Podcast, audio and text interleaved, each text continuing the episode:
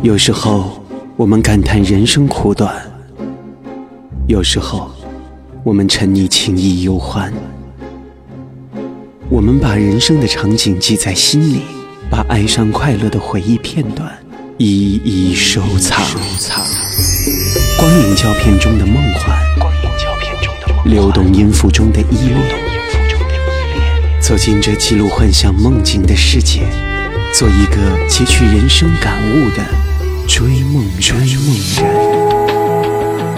这里是电影先生的声音喜悦，我是郑昭君，请安静下来，电影电影即将开场，即将开场。大家好，我是郑昭君。欢迎收听电影先生的声音戏院第四十六期。我觉得死在片场是一件很浪漫的事情。专访香港导演翁子光。翁子光，香港新一代年轻导演。我第一次听说这个名字是在几年前我去香港时买的一本杂志里面的电影海报之上。那部电影叫做《明媚时光》，是翁子光的导演处女作。我在看过这部电影之后，在网上发表了自己对于此片的一些感想。翁导看到了这段影评，于是我和他在网上熟络起来。二零一一年，翁子光的剧本《踏雪寻梅》参与了香港电影创投会，在那次的创投会上，我第一次和他见面。再之后，他忙着自己的电影事业，我们鲜少碰面，都是时不时在网上交流。等我再次见到他本尊的时候，就是今年香港国际电影节闭幕典礼及他的新作《踏雪寻梅》世界首映的现场了。一转眼认识他都快四年多了，也是看着他从一位新晋导演转变成一位成熟的优秀导演，这其中翁子光付出的努力是非常多的。在前不久闭幕的台湾电影金马奖上。翁子光的《踏雪寻梅》这部电影入围了多项大奖，和多位实力资深的导演同台比拼，也是目前对于这位年轻导演最大的褒奖了。如今，今年备受瞩目的这部《踏雪寻梅》已经于十二月三号在香港正式公映，相信这部倾注了翁子光很多心血的优秀影片，也会得到观众们的认可和赞赏。将电影进行到底。大家好，我系嚟自香港嘅导演翁子光，同电影先生一齐与你畅游电影世界。翁子光，香港知名影评人、编剧、导演，香港影评人协会及香港电影评论学会正式会员，多次担任香港国际电影节先浪潮短片比赛、台湾电影金马奖、国际影评人费比西奖、优质华语电影大奖及华语传媒电影大奖的评审。二零一一年，翁子光执导了处女作电影《明媚时光》，获得了很多奖项的肯定。二零一三年，他执导了自己的第二部个人长片《围剿少女》。二零一四年，翁子光编剧了备受欢迎的麦浚龙导演的电影《僵尸》，以及郭子健导演的影片《救火英雄》。二零一四年，他开拍自己的第三部长篇电影《踏雪寻梅》。入围多项国际电影盛事，获得无数赞誉。二零一五年十二月三号，《踏雪寻梅》在香港院线全面公映。欢迎收听电影先生的声音戏院。和翁子光导演约访问很多次，都是因为各种各样的原因错过。这次我专程去到他在香港的工作室，位于十一楼的工作室环境很大。我在他小小的办公间和他聊了很多关于他成长、回忆等等一切与电影有关的故事呢。为了照顾很多听不懂广东话朋友，王子光导演这一次的访问也是和我用普通话来沟通交流，希望由此能够让更多的朋友了解他、认识他。好，今天呢，我们请到的是《踏雪寻梅》的导演翁子光。因为《踏雪寻梅》这个片马上要上了，而且在金马奖上也是得到了很多的一些掌声。嗯，呃，但是呢，我认识翁导可是很久了，从《明媚时光》开始。哇，对，很久了。对，因为我知道您是一早就开始做电影了。嗯嗯。当时怎么会想到来做电影这一行呢？是小时候有这个梦吗？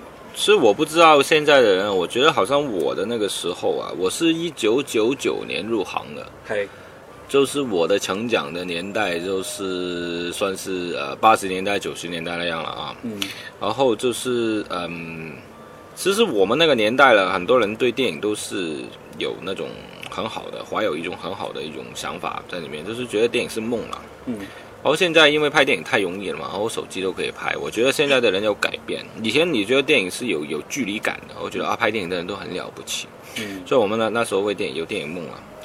然后就有两个两个层面，嗯，嗯，第一个层面呢就是去电影院看电影了，嗨，然后以前还是没有，好像也现在这样一个电影院分成很多的厅啊，嗯嗯嗯嗯，一个都是大的电影院啊。对。我们这我以前住在香港，这小时候了。我从我来香港之后，就是很小的时候来香港，后就已经觉得哇，好很漂亮，香港那种电影院。嗯我是住在那个香港的荃湾啊，荃湾荃湾大有几个几家电影院啊。如果呃有人在住在荃湾，他有这个回忆啊，就是叫大光明啊、海船电影院啊，还有那个嗯好景啊、龙华、啊。现在龙华电影院你还看得到它的外墙还是写着龙华，是非常经典那种电影院。荃湾特别多了。嗯然后我家楼下是一家叫家叫南宫电影院，是放三级片的。这放三级片，因为它是放那种黄片，真的是放黄片的。然后就是到处都是电影院了，就是你看的好像现在的这种便利店一样，到处都有。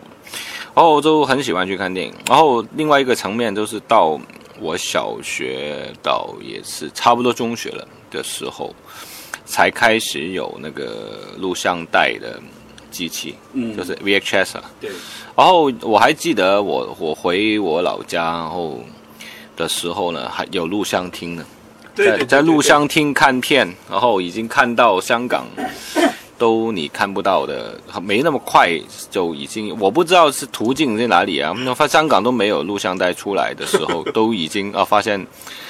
好像刚刚上映的电影都在大陆能看得到，有几个途径能看到电影。对对对，嗯因为那个我小时候成长的环境，我是纯北方人嘛。嗯。呃，八十年代、九十年代那个时候的录像带，真的是很多人打开了一个对电影一个认识的一个大门。嗯因为那个时候可能人那个在国内看一些这个、嗯呃这个外国电影啊，可能没有那么多。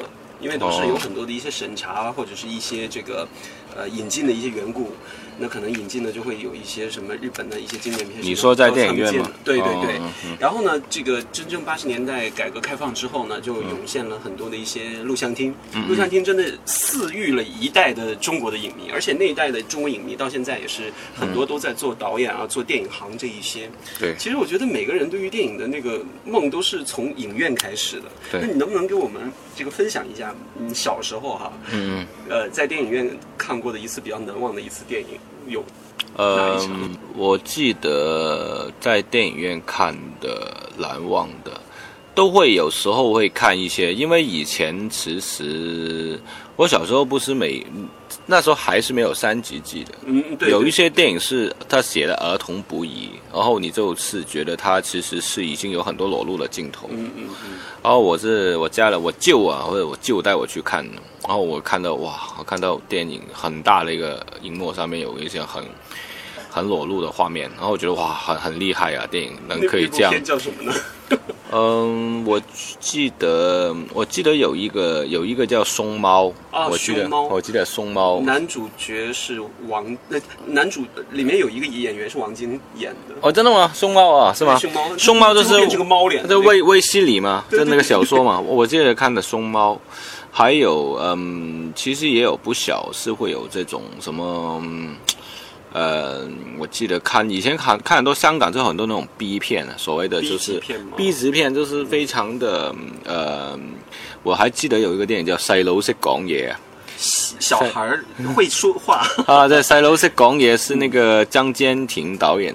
然后我记得好像看那种，还有那个谁，那个陈秦果导演的那个《大闹广昌隆》，哦哦，那个那个周海媚，对对对对，那个不是不是。吴大维，吴大维，吴大维的，不是周海媚，周海媚是电影电视剧，那我这电影版，然后觉得都是很莫名其妙的，都会有一些裸戏啊。当时看的时候觉得哇，好厉害，为什么这样？然后嗯，呃后来呢，就是算是比较长大了一点，就是那个李李丽珍那个嗯。蜜蜜蜜桃桃成熟时。时会有看到，然后我说很厉害，然后我觉得 就是会电影院会为你带来好像很有很多神秘的东西，嗯。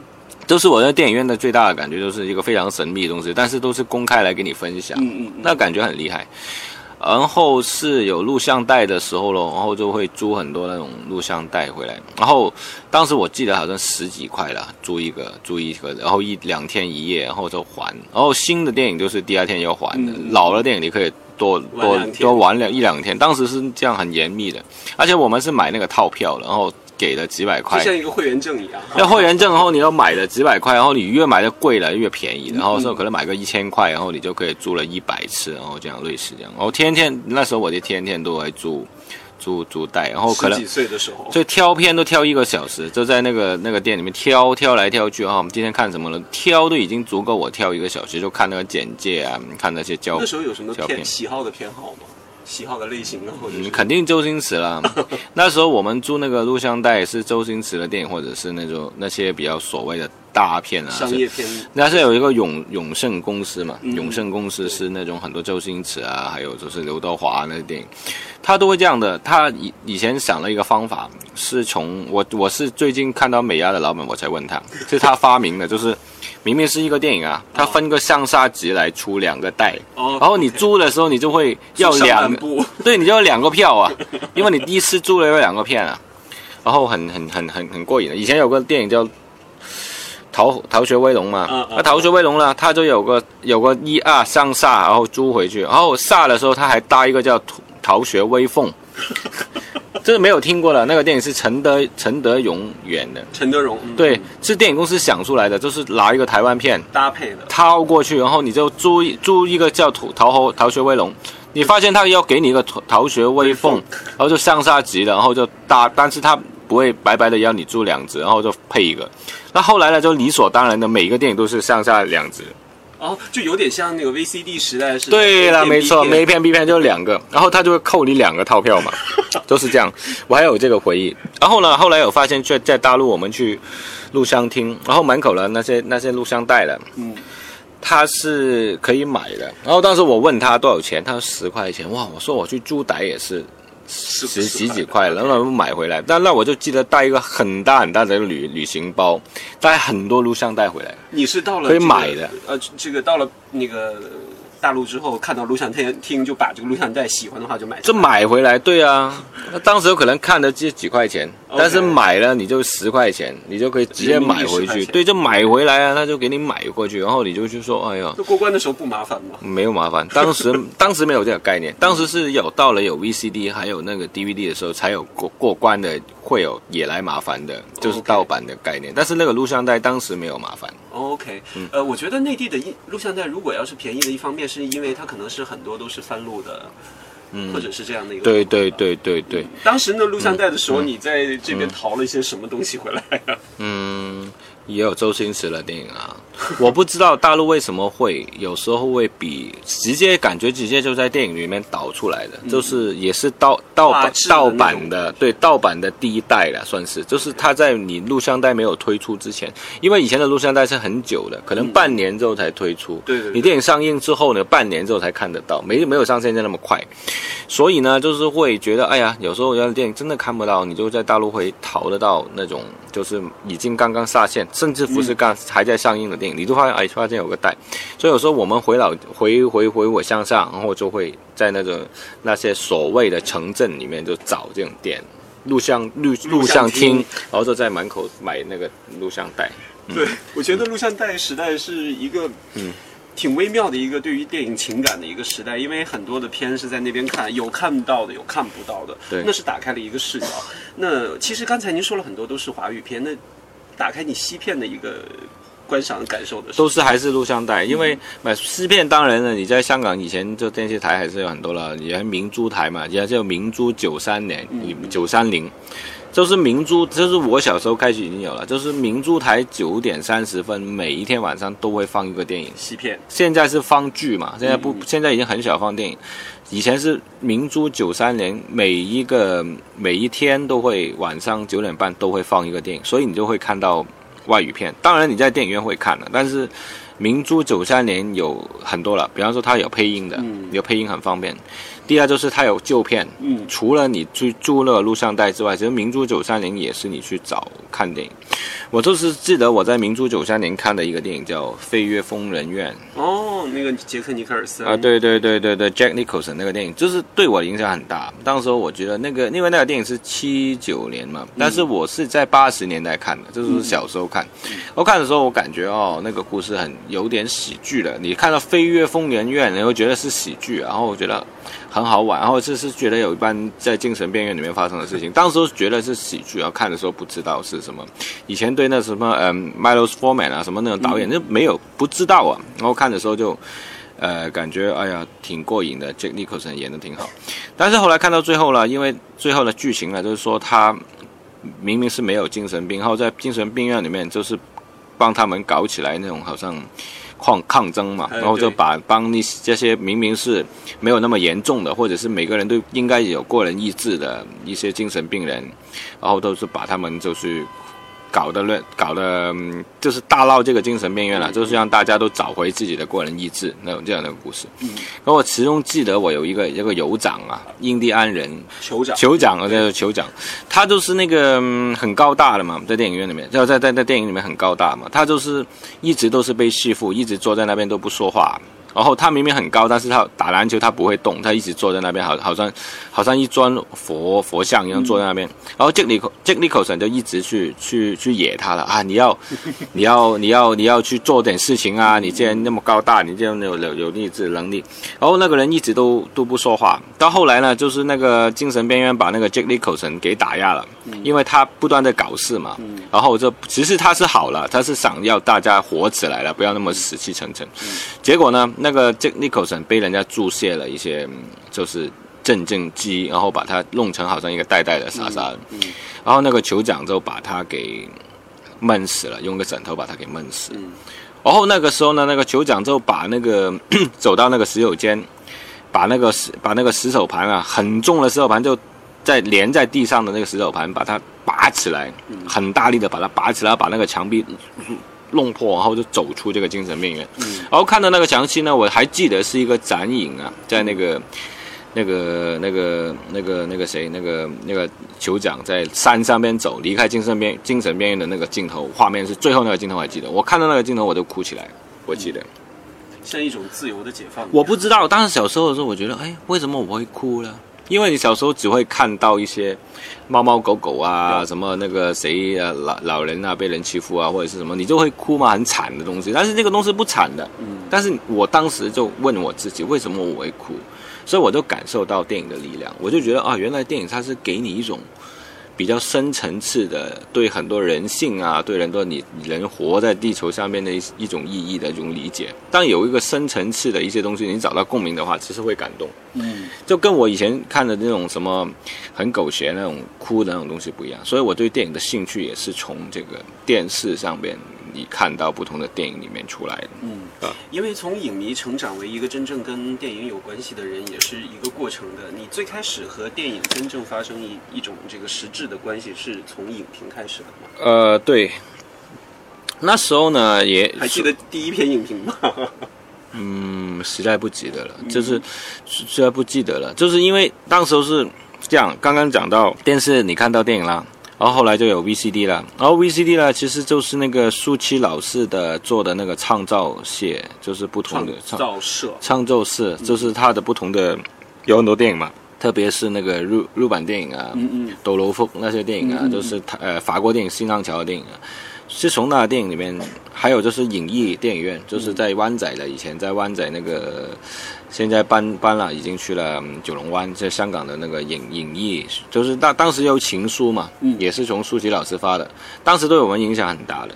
我从我写影评很大原因也是从这些电影里面出来，当然也要录像带，就是什么费尼尼啊，然后还有就是那个呃 Kilovsky 啊，还有就是 Tarkovsky 啊，还有那个嗯叫呃法国电影《新浪潮》的电影，也是很多录像带翻来翻去的。我以前也是跟人家轮啊，真是超级影迷啊，就是对对。就是那时候是香香港叫香港电影商周看年代，就是电影商周看里面大家看电影三周看的，你会认识了其他的影迷，对对你会交换一些录像带。那个什么影迷联络的那个，对对对对对，那个 东西你像笔友一样。对对对，你不知道东西那个录像带哪里来的，但是你会跟人家交换，然后看啊，看完然后就会传来传去，那个带有时候都破掉了，看了就已经已经已经花掉了，然后看，当时候就会录像带开始，然后有了 VCD 流传就方便了，然后还有书签，那很贵了，差不多一百块一张 VCD，对我来说很贵。对，而且是不过是 VCD 嘛，然后就很贵，然后就那个，然后从那时开始我就写影评，是到呃两千零一年的时候，差不多，当时我开始写，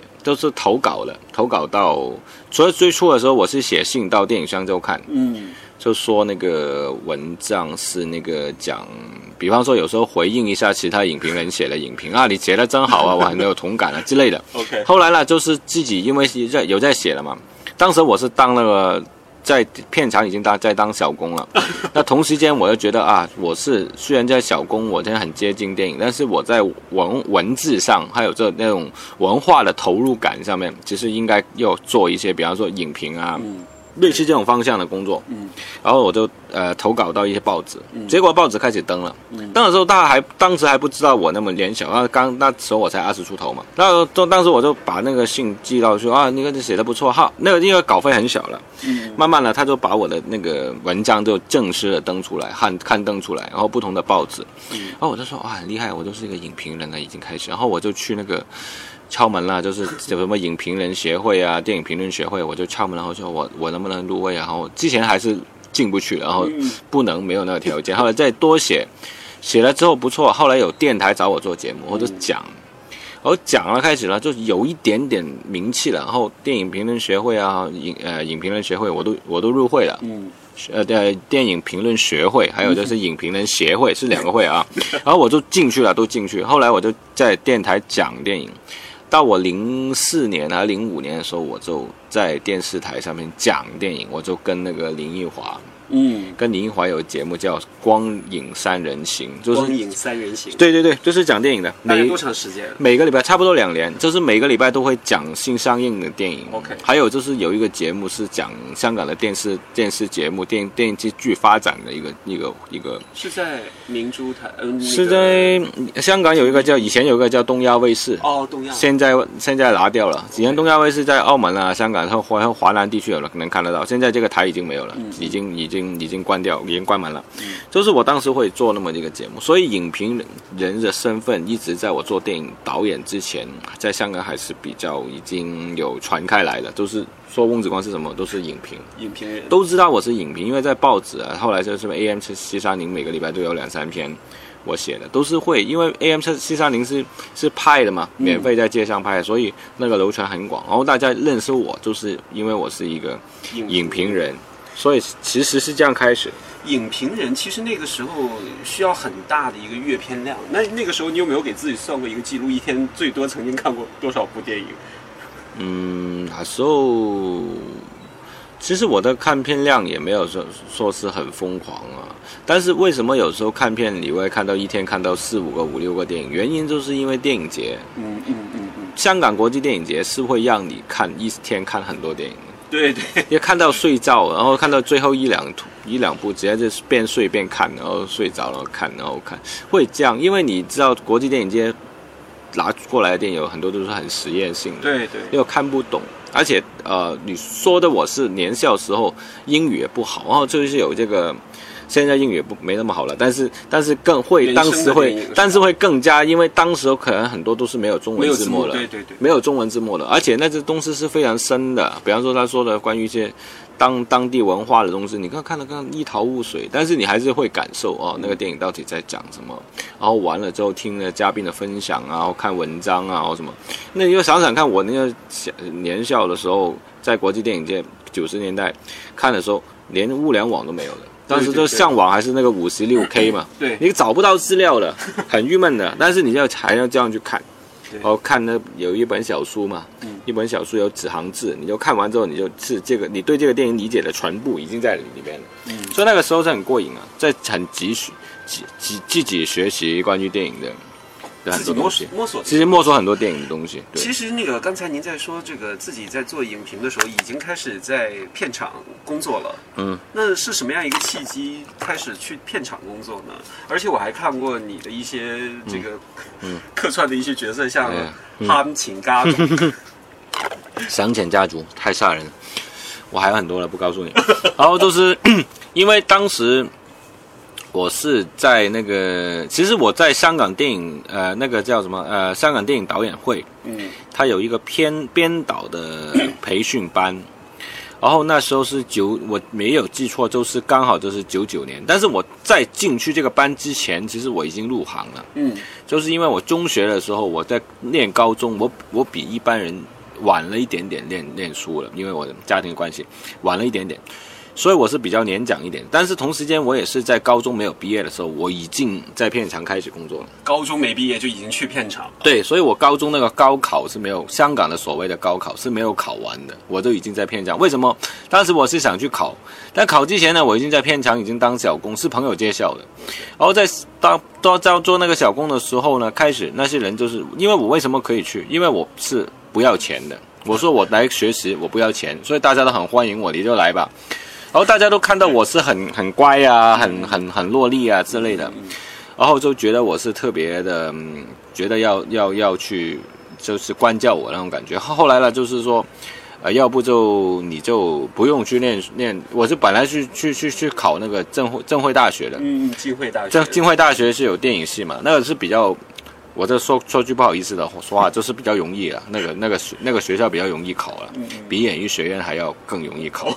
当时来说，对我来说啊，但是我当时是想要高考完了，然后我就去考那个电影、电影电视。嗯结果呢，那些在片场里面的人都说你不用啦，我们都是没有怎么念书的人啦，你就不用啦，你就反正你就现在做的不是挺好的吗？你就做吧，我们给你钱吧，然后你就，我才记得第一笔工资是七百块，啊那个第一笔工资是从哪个就做了两三做了两三天，就有七百块。我那个是一个，我记得是一个短片，哦那不是一个电影，但是那个短片是有周星驰的。短片有周星驰。对，哦那个短片是那个那个关于那个呃，好像是反盗版啊还是什么的，就是那个公就公益的，对，片有周星驰啊，有那个罗家英啊，就是有不同的，一种吴君如啊，然后我当当就会有不同的演员在里面。那我就是当时有参与，哇，看到周星驰很厉害，然后就一直在在帮忙，然后他然后发了一个工资是七百块，我记得，七百块，我是七百块给我怎么吃饭，然后。当天，然后过了两天，请朋友吃饭，都把钱花完花。光了。我觉得很高兴，因为觉得做电影我都不用钱，我因为我来学习嘛。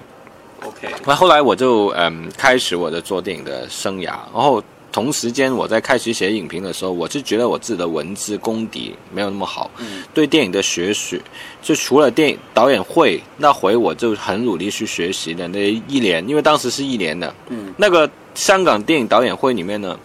他出过不少人的，包括谁呢？就是林爱华，就是十二夜的导演，嗯嗯呃，包括这个郭子健，嗯。那就不用说了，这个呃打擂台的导演，还有那个跟打擂台另外一个导演金金世杰，也是在这个导演会出来的，嗯所以我也是导演会出来的。就是我们我觉得不出十个导演出来，都是。但是有好多年的，好像我这是第七还是第八届，就是有七，好像办了七届还是八届的。当时我不知道我自己是第七还是第八届，就是反正就是我是哪里毕业，然后我当了导演，然后很多人其他都没有。但是我是因为我在除了在导演会念书之外，我是没有 degree 的，嗯我是没有学会的。那后来是在片场里面学习真正电影的那个流程，然后呢，就是完了，就是因为要当影评人，就自己看很多书，因为你就觉得你是影评人，但是其他很多人都很厉害啊，什么姜伟雄啊、登陶啊，很多都是非常朗天啊，都是非常的有那种嗯。有墨水啊，有内涵的，就是懂很多。但是我就觉得自己，哎呀，为什么我对电影历史啊很多都不懂？但我可能看看片的量，可能不小，比他们可能有有在那在那个时候比较多，那个那个精神比较好，当时候还可能忙完回回去看大半夜还会再看看通宵那种也可以。我的天哪！但是问题是，嗯，你不仅你是不是真的是从书版里面翻到一些很多学到，所以我的我跟那个年代是看很多书，特别是后来跟倪玉华一起做电视节目的时候，你就更加觉得哇，倪玉华这这这这真懂很多，对，你对我来说是一个影响很大、冲击力很大。那我就每基本上每一每一个礼拜要做一个节目，我都要看一本书，关于我下一集要做的节目的内容，我都要看一本书，整整的。比方说，你说有个什么尾巴问题啊什么，我就真的整整的看一本关于尾巴问题的一本书，就会学很多。除了电影以外，其实通识，就是我们香港叫通识嘛，嗯，就是所有的很多的常识的不同的，就是 common sense 的东西，还有就是哲学类啊、文学类啊，还有就是社会学啊、国方面的东西，我们都会看去去了解。嗯特别是文学，然后就是因为自己也喜欢嘛，看小说，那时候是看很多书的。嗯现在已经没看那么多书了，现在现在是太忙太忙，但是那时候就既学了，学会了一些。勉强可以写影评出来，不会太失礼人的 那个、那个、那个东西啊。其实我觉得您在这个，我觉得摸索的过程往往会比那些理论的过程要更更让人难忘，或者是更特别一点。呃，我觉得你在从初期说，你说从片场开始做小工，一直到现在，应该也是做过很多片场的不同的工种吧？嗯嗯嗯哪一个工种你觉得比较难忘？自己当时在做嗯这个圈子初期的时候，我觉得我还是做制片组吧，制片组就是管管钱的。嗯那个时候我是做的不太好，因为可能我自己理财也很差了，我理还要理别人的财，因为我是我觉得我数学是很烂的，然后就是这不是很准确很多事情，我是喜欢身体力行的那种工作，然后我就啊去去拼啊，去打拼啊，经常发生很多事情去抓啊，我喜欢那种状态。但是你去制片，你就要就要 step back，就要嗯退后一步，你要冷静一点。那个记做的事情你都不管，但是我在现场，人家在拍的时候，我要冲出去了啊！进来帮忙，我会我会冲出去了。，OK，所以我自己的本分都没有做好，我就出去帮忙拍戏。因为我觉得拍电影，第一就是在前线工作，对我来说最重要。所以我喜欢当副导演。我当时是一个不错的副导演，但是我在制片组工作的时候，我很烂，我安排很多事情都安排的不好。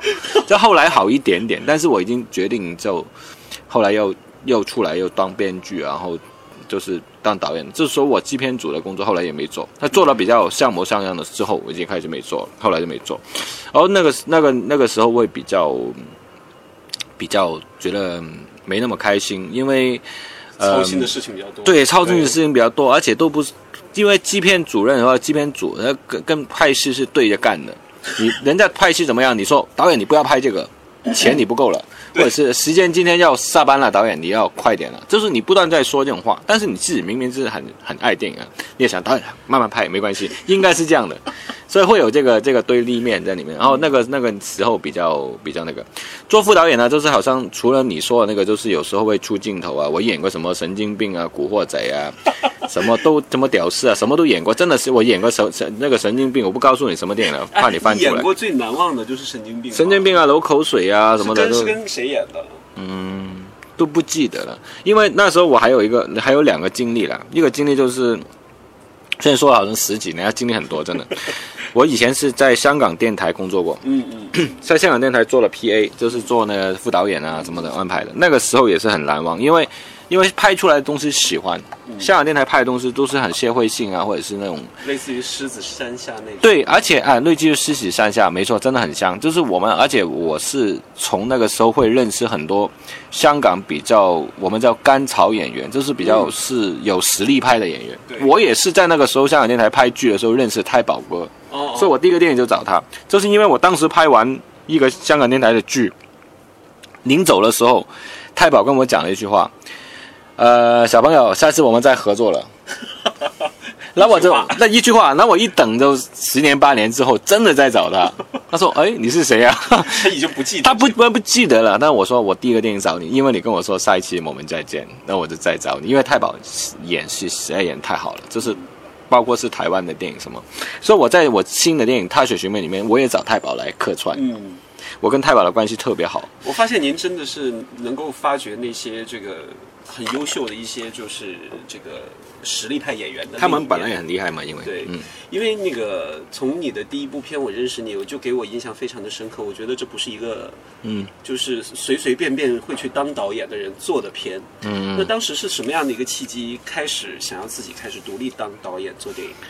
嗯，当时是我帮别人写的。当时我是看了有一，我不说别人的名字了啊，嗯我都看了一个新导演的一个电影，我很喜欢，我觉得他那个电影非常的有抱负，有有他自己的一些文艺片，是个文艺片，是刘德华投资他拍的一个很低成本的一个。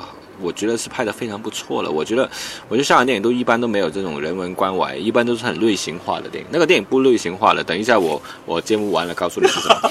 然后呢，我就跟那个导演说，我很喜欢你的电影，我能不能帮你写剧本？当时他就很高兴，因为有人喜欢他电影嘛，那我就帮他写。写了半天，然后他会说哇，你写的东西很很棒，很厉害。但是我对不起，我很忙，因为他当时也也会帮一些电影做机型导演啊什么的。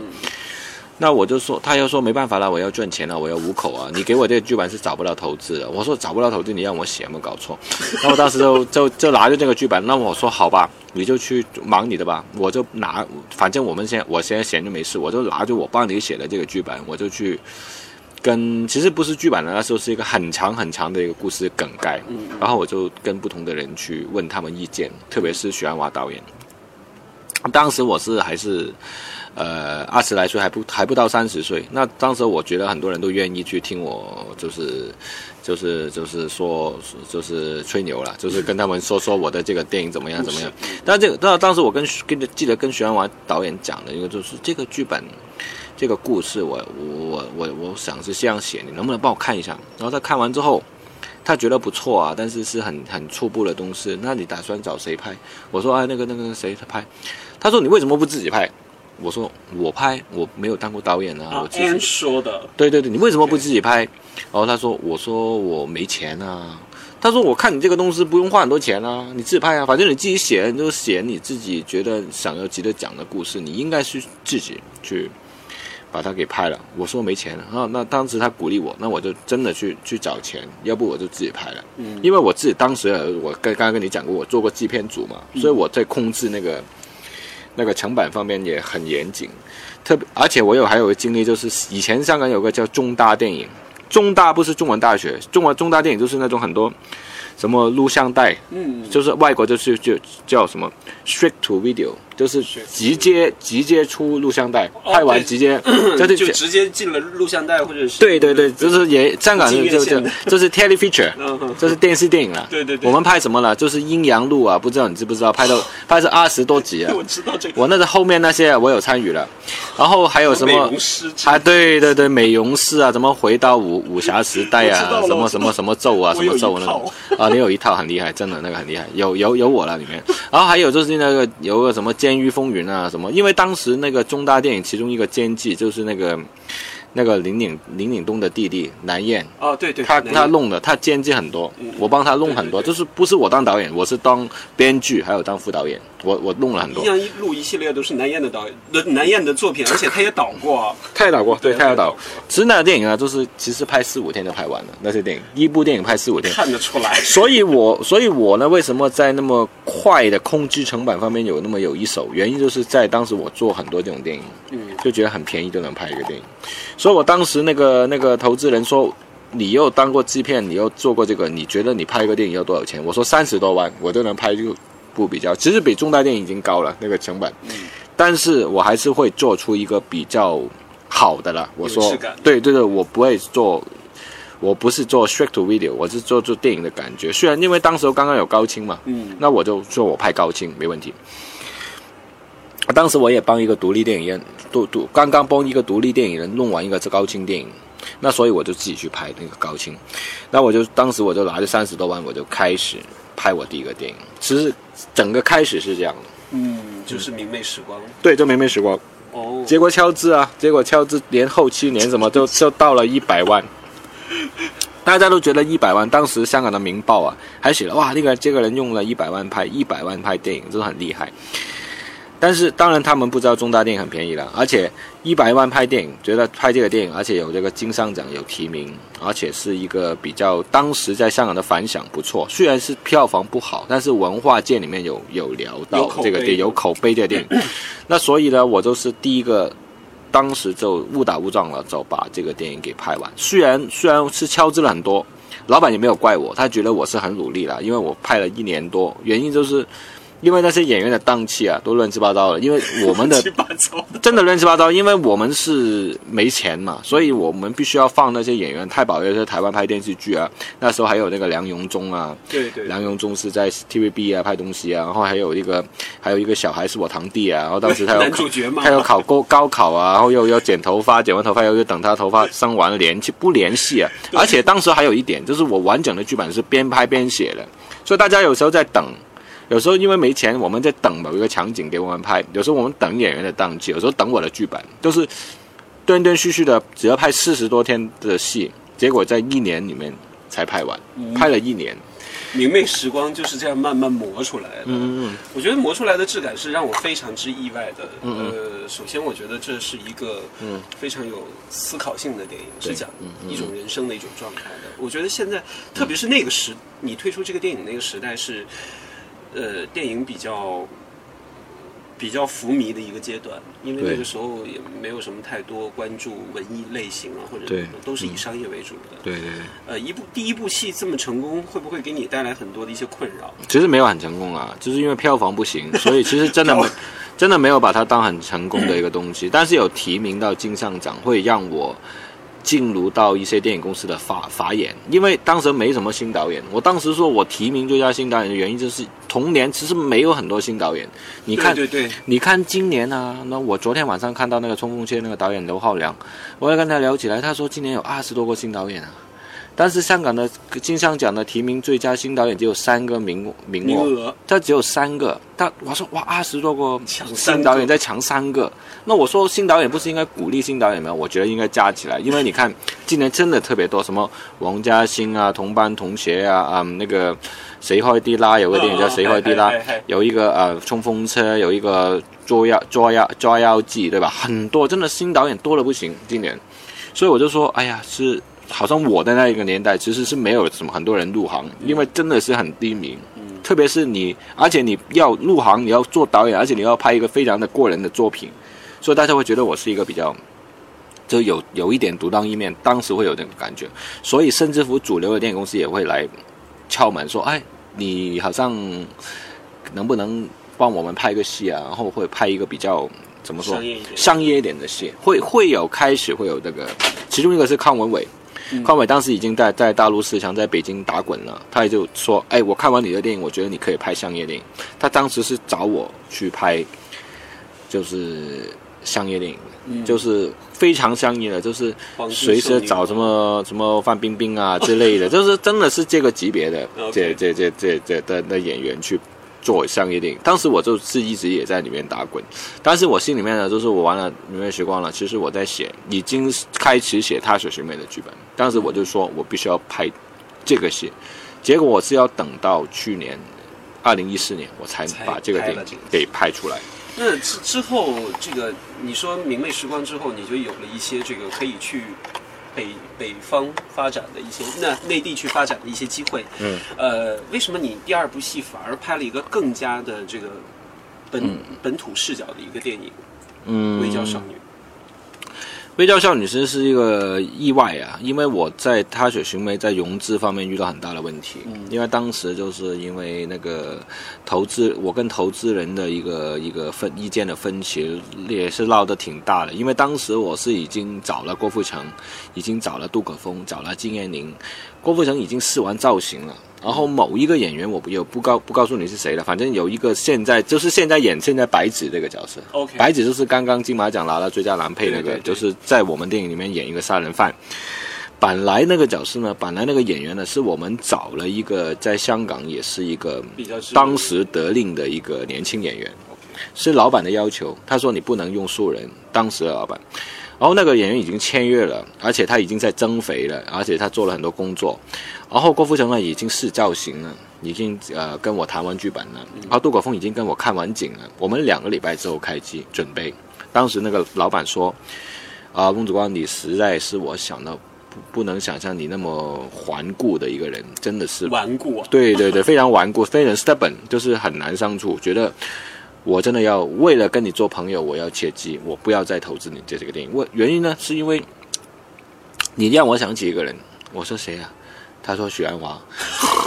我说怎么又是许鞍华？原因是什么？他说这个老板说他以前曾经有跟许鞍华擦肩而过，也是因为意见不合，许鞍华把他的那个电影拉走。然后就是没有在他的公司做这个项目，结果因为这个事情，他跟徐安华十几年没有说话。他为他说为了跟我做朋友，他要跟我和平分手，就要切之不投这个电影。我说有没有搞错啊？我说你不投我这个电影，你算是对我好吗？因为你不投这个电影，我欠人家太多人情了。郭富城都来试造型了，对吧？那杜可风已经看完景了，那我以后怎么有面目？你怎么有有有那种？而且金燕玲也很支持我，当时我我怎么有？有怎怎么说？我我怎么对他们？我怎么有对得起他们？对有怎么有脸去见他们呢？就是对不起他们，而且还有很多工作人员都帮在帮忙啊。他们在前期工作都是在准备了很多事情，所以我觉得特别大的打击。特别是当时当年有很多人想要这个剧本，我是谁都不要，因为这家公司要了，我就很早都已经签给他说好，你帮我开发这个这个项目，然后做。所以当时对我来说打击挺大的，而且当时行里面有一个有一个传传闻，就是说这么大的一个老板，这么大的一个制片家，他是专门去支持新导演，都搞不定这个翁子光。这个翁子光就是非常的麻烦。他他所认为你的麻烦是什么呢？就是比方说妥协他的一些想法。有几个想法，就比方说演员啊，我要坚持那个女女女主，现在春夏演的这个师姐，这个王家梅这个角色，我我要用素人啊，他不同意，他要我用演偶像演员。OK，OK，那然后呢，片名，他觉得我们《踏雪寻梅》这个片名实在太文艺了，他说我们要一个很直接的，要观众看到，比方说人肉什么什么啊，就是之类的。好可怕。而且好了，到剧情里面我改了很多，我说啊，这个这个就 OK。他说你这个剧本还是不够商业化，你要加一些商业化的一些一些一些东西在里面。好，而且当时他找了陈陈果来帮帮我帮我当监制，陈果也给了我一些意见，他说你可以搞得更加。厉害要厉害一点啊，点更加黑色一点，更加学生或者是更加厉害。那当时我的想法就是说，你不是喜欢我的剧本，你就跟我谈了吗？那后来你为什么又又来不断的给我加负负担、附加很多东西？可能他在考验我吧，我不知道。反正反正不管，我就一直都保持着我要坚持很多我自己的一些想法创。作的初衷。有几点，第一点就是说，我觉得不不能把这个电影的那种那种气质改变。你能改剧本也行，改什么都可以，但是你不能把它的初衷、把它的那个气质改变，不能让别人觉得这个电影是一个非常剥削的，或者是什么。这个是第一，这是我我拍电影，我觉得我我我只能这样。好了，第二就是因为我觉得。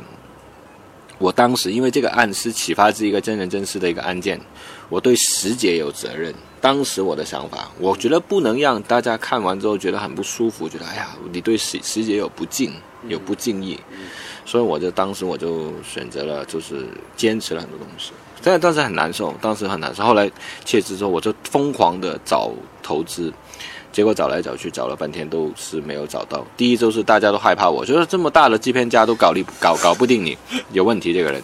第二就是因为大家大家都觉得这个电影它是一个比较，呃，嗯它不一定有大陆市场。嗯嗯嗯，因为它是非常本土、非常香港的啊。唐小轩你看了，你知道是非常香港的。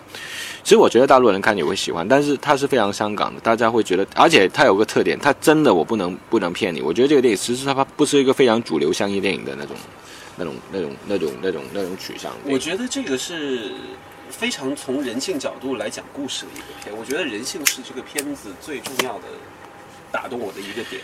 嗯，然后你就搞了那个微笑少女。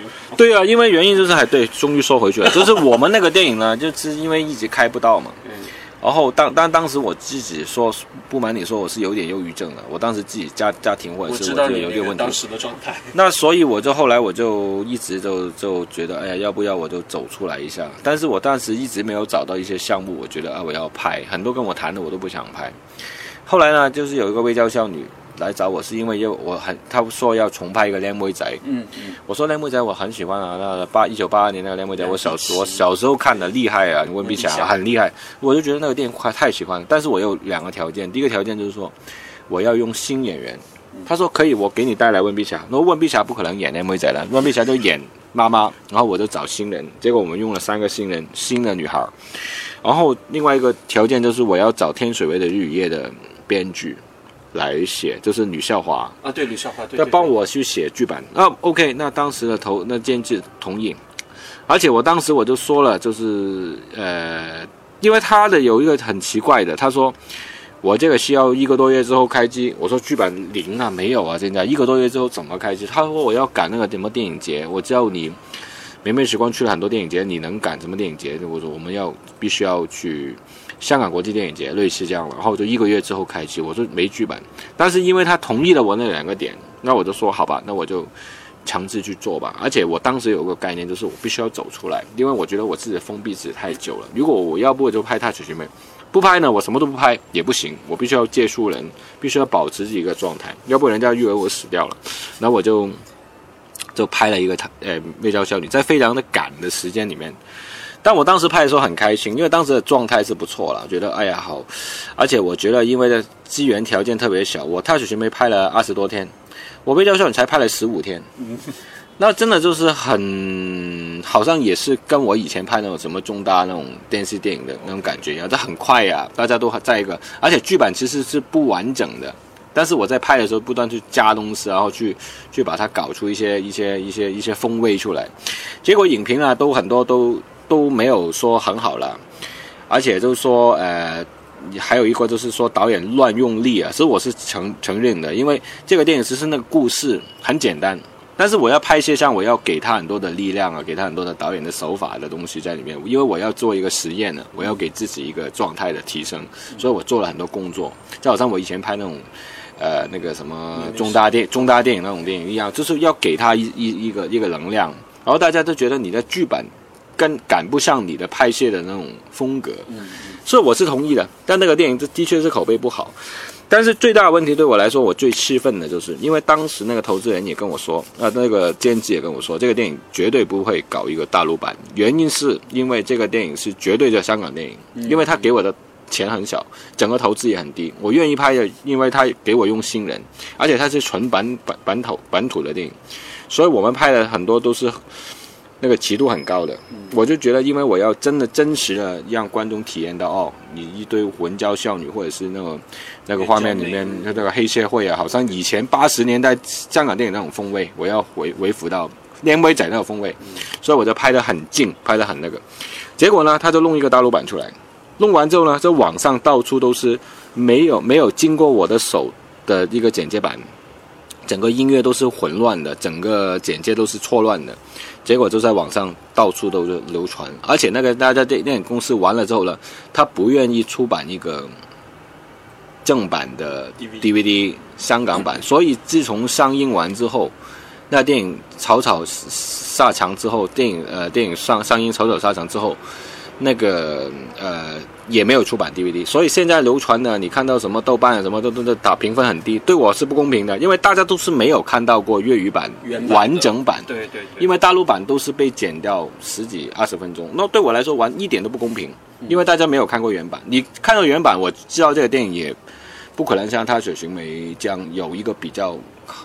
比较比在水平就比较水水平线以上的也也没有，但是他起码公对我来说公平，现在就不公平的，但是也无所谓，我这个教训很深，就是说你必须要找一个好的制片人，找一个好的监制。嗯，那我踏雪寻梅的监制很厉害，就是我觉得我现在已经签给他，他是我经纪人，他就是我嗯嗯帮我搞定他九寻梅。就是这个项目不容易，因为在融资啊各方面也不容易。当然我很幸运遇到美亚，但是这个制片人我也真的很感谢他。朱家义，朱家义就是已经很多年以前在德宝年代啊，还有就是最徐徐徐科的那个电影工作室年代，还有就是很常年也帮刘镇伟导演做监制的一个叫朱家义，朱莉亚，他在香港是比较低调，但是他名望很高的一个监制，他。现在也在帮我，我我未来的项目现在也交给他。我觉得你要找一个好的监制很重要，因为你导演必须要专心去弄你电影的东西，你不不能被很多其他的东西干扰。对，所以我现在就是拍完《他水学妹》之后，我现在往这个路路上走，就是会有很多很多的不同的声音给你，有好的，有不好的。好的不好的意思就是说，可能有很多很说实话很多很垃圾的剧本给你，然后说孟子光你要来拍，因为你拍完《踏雪寻梅》。是一个惊悚类型，是不是？我给你惊悚片吧，剧本就会同样的类型都会用过来。对，你就说啊，你哇，你要拍过杀人，对不对？啊，我给你个杀人的题材。我说有没有搞错啊？我说你有没有看过？没看过，我知道很厉害，金马奖有提名，都是 都是好好多乱七八糟的东西来找你，你要好好的去分辨它。那好的是什么呢？好的就是你会慢慢的有一些很好的投资人，或者是很甚至乎有好的剧本，但是你要想那个东西适不适合你拍。嗯。对吧？那个东西可能是好的，但是你去做也不不一定对你见得对你好。对，可能有一些是好的商业的题目，但是问题是啊，是不是你要让把机会让给别人？因为你不是最适合拍的人。对对对对对。所以你就会有好的不好的，你要再处理。但是反正多了，就是你出来，人家也没有再把你当成是一个独立电影人。因为当时我拍《明明星光》是所谓的独立电影。对。现在真的是主流电影，其实《微微笑少女》之后也是已经是一个比较主流的所谓的导演。嗯，当然编剧我也编剧了很多不错了的的作品啊，然后特别是僵尸啊，对，也为我也为我带来不小。但是真的在《踏雪寻梅》之后，我觉得会有我刚刚说的选择，好的不好的，就是会给我很多的一一个影响在里面。嗯，你说这么长时间，你一直都在磨《踏雪寻梅》的剧本，嗯。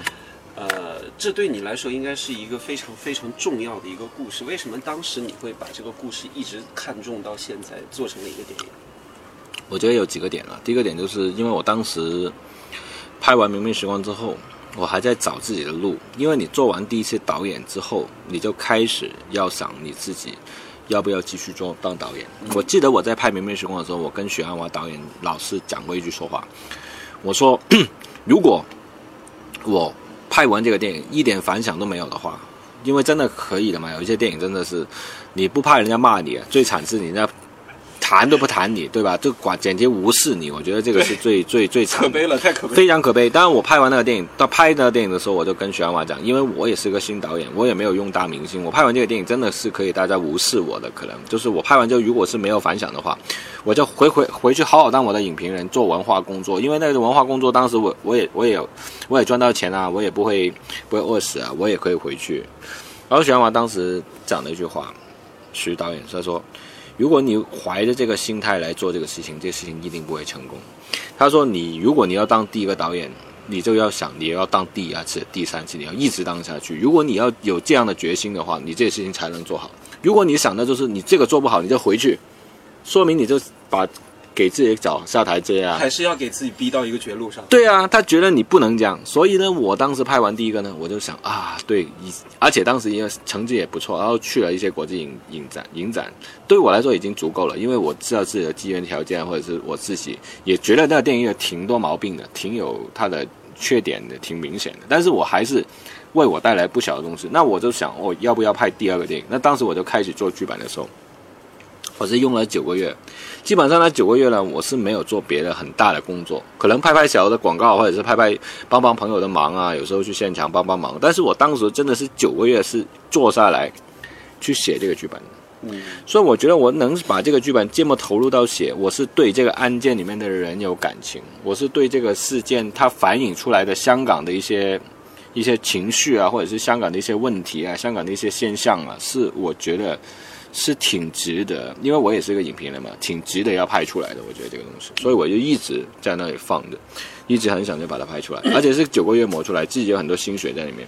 而且我到后后后来也碰到不同的导演，特别是关锦鹏导演，也是一直在支持我。他每我给他看过剧本之后，他每一次看到我都说：“呃，你这个剧项目怎么样啊？直到我在开拍之前的一年，我在有一年金像奖，我还是看到他，然后他在穿的一个礼服很帅，然后在在旁边，我就问，我就跟他聊天，然后他说，哎，翁子光，你那个剧本怎么样了？我说还没搞定，不知道怎么办。他就跟我说，翁子光，你那个剧本一定要拍出来，就是因为这个剧本，所以我的当时也会。有不少的人会跟我说这个剧本是不错了。我当时亚洲电影投资会也得过奖。对对，当时我觉得这个剧本不错，但是我自己真的就是我没有怎么分析，嗯，怎么样哪里不错，我不知道。但是我只知道我放了很多心血在里面。你看的人会感觉到这个电影好或者不好无所谓，最主要是你看到这个人真是很用心去做，这个是毫无疑问的。所以我觉得我就要做这样的电影。所以我做完我还是有有一点感触。如果我要拍。再拍下一个电影，我能不能要进入到这个状态？也像是一个一个一个节点一样。当然，我也不想是结果有三三四年之后再拍，我不想。但是问题是你能不能到这个好像你刚刚说的那种逼自己到一个路上再再做？当时明媚呃明媚时光的时候有，嗯，微笑笑的时候就真的当时没有那个条件，没有那个时间去想那么多。然后到踏雪寻梅的时候，我又回来了，我又到那个状态。到到我下一个戏的时候，我能不能又？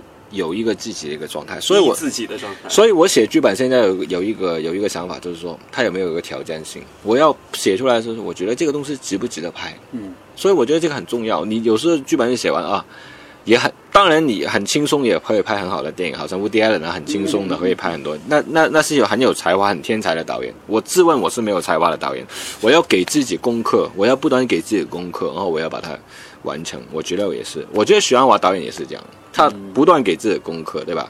王静王静时代啊，多大的一个功课，对吧？不管你对他评价怎么样，他是一个很大的功课。对黄金时代对他来说也是非常非常不容易了。对，因为他之前没有做过这样的电影。对对对，我也给自己功课，不断的给，之后也给。这种工作往往会带来很强大的压力，心理压力可能会会更大。没问题，因为我活的就是拍电影的。我现在就是当年许鞍华导演给我的鼓励，我到现在就是说我活下来就是继续拍电影。就从我第一天入行，当过片场小工，但是我想当不当导演无所谓，我就是死在片场了。我在这电影院，我就在电影这个行业里面工作。反正，当我真的重新去当导演，就是真的有机会让我当完导演之后呢？这我就觉得，我为既然我要真的死在片场，我为什么是作为导演的身份死在片场呢？其实我是可以，我觉得就是就是这么一回事。你你想过以导演的身份死在片场吗？你看那个 Angelopoulos，那个希腊的那个导演，他真的在片场死，他在被被车撞死了。你怎么想得到？他在他因为在片场，他可以看。看看那个机位嘛，现场的调动，嗯，现场调动，我不知道他在看景还是在拍一些，反正他在工作啊，在马路上面被车啪撞。虽然他年纪也大了，但是你没有想到，他真的就这样。真的是为电而生。你死在你死在片场的原因是什么？因为你花的时间太长了，在片场，对吧？嗯。你花的长到就是可能你。呃，不管你有个心脏病，不管你什么，反不管你老死怎么样也好，反正你有个幸运，就是其实你的几率很高，因为你在片场的时间长嘛，你很容易就死在片场。这么多生死问题？我觉得没问题啊，我觉得真的是你，如果我我当然死在片场太太浪漫了，可以不是？可能死在家里面的卫生间，不知道。反正反正我觉得最最嗯最有意思就是说，到你很老的时候，你的脑袋还还能运作的时候。你还在想你要拍什么戏？我觉得这个是让电影跟你整个人生是平衡的，这个是很有意思的事情。嗯。然后呢，这个我都知道，影评人转到导演身份的人呢，其实很常见了啊，也有很多。但是对于身份的这种转换是不同的，因为影评人的身份呢是带着审视的，而导演的目光呢则更加的自我。怎么平衡那个身份呢？你最开始的时候。其实没有平衡过啊，很多人都说你要不要再当评呃那个影评人啊？说你当导演，因为你还是有利益冲冲突。因为，你比方说你同期你同同一档期你有你自己的电影，有你参与的电影，然后也结果也有别人的电影，你那你评不评别人的电影？是啊，对啊，你有问又会有问题。我，但是我当时我就说，啊，那这样不对。如果我是当了电影导演之后，我就什么都不敢说，那我觉得我自己也在退步。因为我自己也会在停止了思考，因为你是透，有时候你是透过评论，透过发表一些你的意见，去去训练你自己的脑袋，去去训练你，也让自己保持你自己思考的灵活。你会在透过评论评价电影的时候，去呃进入到一个思考的状态。我觉得这个是很重要，而且你是参你是参与了电影文化的一个现代电影文化的一个一个一个一个一个气氛，一个一个一个场景里面，你是有贡献的。你你去评论电影评影评人是很大贡献的。你因为一个电影拍完就不是完了，你是给他让电影成为文化的一部分，影评人的功功劳是很大。当时我就想来想去想半天，我就说是不是我真的不能再写影评？后来我就告诉我自己，我觉得你去评论电影，对吧？只是评很重要，但是论更重要。为什么论更重要？因为你去评价人家说啊，这个你我你要给多少分？你要评它为好或者不好，当然很重要，因为你有你的眼光嘛，你代表了一种审美的一种一个一个一条线嘛。但是论的重要就是你去把它对比了整个在现代电影里面的其他电影里面的一个一个这个电影的一种存在存存在感啊，或者是它的一种代表的一种文化意义。其实论是更重要，而且那个论呢，你就不在于嗯评人家了，你评人家你就说啊，你为什么？说我的电影不好，或者是你为什么呃踩别人的电影？但是如果是论的话呢，那是很重要，因为你在思考整个电影现在这个当代的那个那个那个历史洪流里面的一点点东西，你怎么去看每一个电影它的应该的所在位置，每一个导演的那种思考的那种那种那种模式，到底为你带来怎么样的一种深的一种审美的一种一种一种一种体验，或者是它带来的意义？我觉得这个都是很重要，而且这个就。你没有侵犯到别人，嗯，而且人家会还会觉得啊，你很深去跟他去对话，还可以给他鼓励。我觉得真的有时候你批评人家的电影，其实也是给他鼓励的。对，只要你不是很很恶毒的，特别是你当完导演，你会有一个很深的感觉，就是啊，你看到有时候有一些很恶毒的去骂人，你感同身受，你觉得哎呀，为什么你会？评价人家的电影，评价到好像人家一文不值的，然后人家也很痛苦啊，人家很很难才拍完这个电影，所以你会有一一个比较情感的一个转。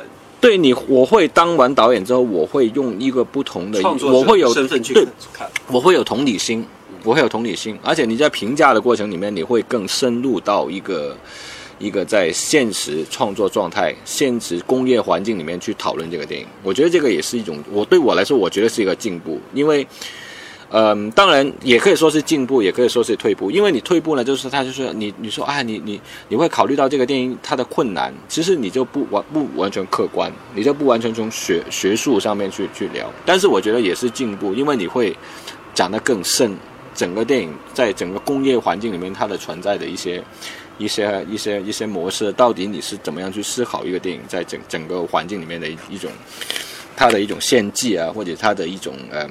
作为整个工业环境里面，它代它代表的意义，我觉得这个就是也是一种进步啊。所以我觉得我还是会评。我现在每个礼拜也会做网台节目讲电影，那个是基本上不收钱，没没什么工钱的。就是我主要就是因为我觉得每个礼拜你会看到电影圈发生很多事情，你要看到文化圈啊，甚至乎你看过什么书，看过什么电视剧，你去分享一下。我觉得这个也是让自己的脑袋去去。去转啊，不要停啊，这样。所以文人要多说话是吧？对，我的节目叫文人多说话，对，不是我改，但是我觉得起的挺好，这个名字。嗯，十二月呃，嗯，哪一天我们这个《踏雪寻梅》在香港开始正式上映？是啊，就十二月三号。十二月三号，对我没有记错。我是在争取在大陆也会上映，因为我们可以做一个引进的形式发行，因为其实我们这个电影，说实话了，那个那个题材或者是什么那个尺度。不是不是特别低的，就是有它 的那个，但是我们在马来西亚也也也上映了，我们在马来马来西亚被剪了十二刀，十二刀，剪完十二刀之后可以上映，但是我我我觉得还是急着去做，因为我觉得他在讲那个事情，不管你是怎么样去调动它，只要你把没有把剧情给改掉了的话，他还是值得去呈现给观众去看的。所以我觉得这个电影我还是很想在大陆有机会去公映。好啊，嗯，我觉得也让大家也期待一下。嗯，好，谢谢导演，谢谢谢谢谢谢。将电影进行到底。大家好，我系嚟自香港嘅导演翁子光，同电影先生一齐与你畅游电影世界。相信通过这一期的电影先生的声音戏院，您对于翁子光导演有了更深的了解和认识了吧？他对于电影的态度非常让人赞赏。也相信这种执着、坚持和热情会让他给影迷们带来更多的惊喜之作吧。十二月三号开始，《踏雪寻梅》在香港戏院全面公映。如果有机会去香港的朋友，一定不要错过去院线看一看啦。另外，或许《踏雪寻梅》这部电影有可能会在内地上映，那就让影迷们也是期待一下吧。如果您对于节目有什么建议和意见的话，都可以在新浪微博搜索藤井千 roman 和我互动交流。本期声音戏院就到这里，我们下期再见。欢迎收听电影先生的声音戏院。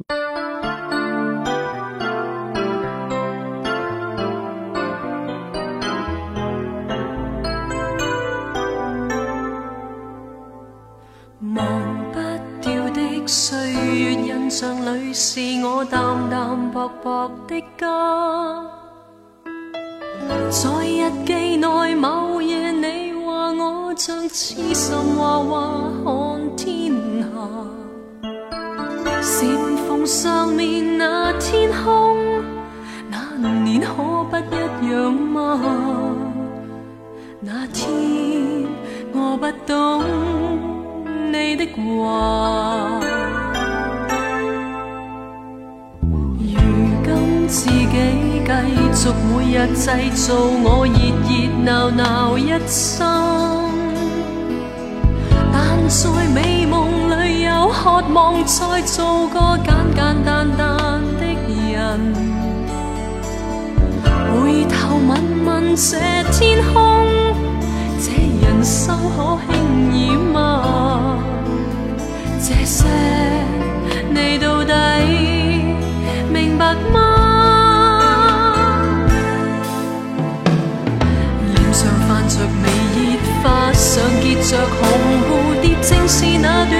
是。我思忆中的七月，树都长得高吗？记得那一天吗？你可记得那天惜别？见面却是无话，再任性吧，笑话话快乐了便笑吧。又失去的感觉，又进入我躯壳。再干半杯，再找痛。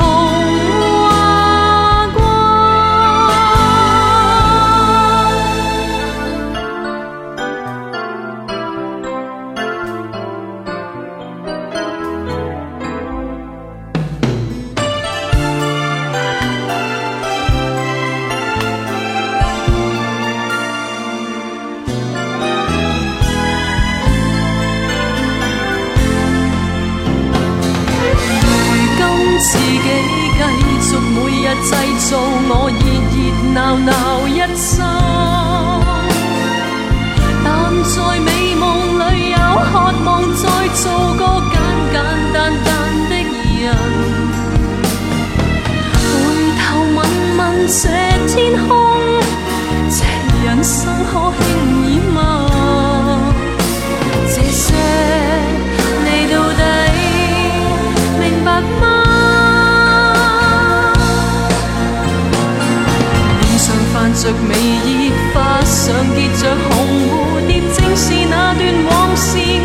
我思忆中的七月，树都长得高吗？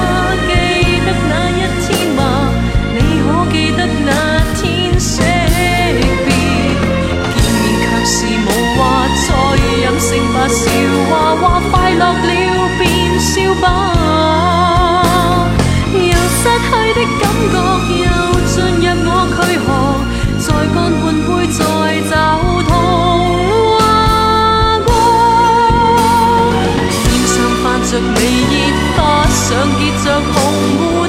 是那段往事，我是忆中的七月，树都长得高吗？记得那一天吗？你可记得那天惜别？见面却是无话，再任性把笑话话快乐了便笑吧。